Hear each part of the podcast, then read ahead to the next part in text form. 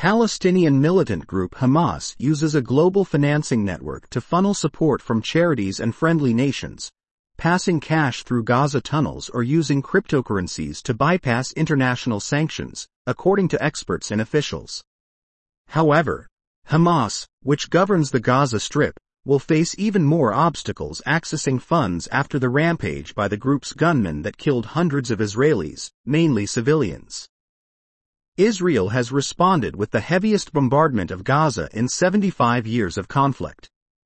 Hamas, sanctioned as a terrorist organization by the United States and countries such as Britain, had increasingly used cryptocurrencies, credit cards or contrived trade deals to avoid mounting international restrictions.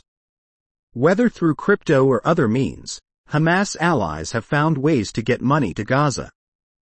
The U.S. State Department has said that Iran provides up to $100 million annually in support to Palestinian groups including Hamas.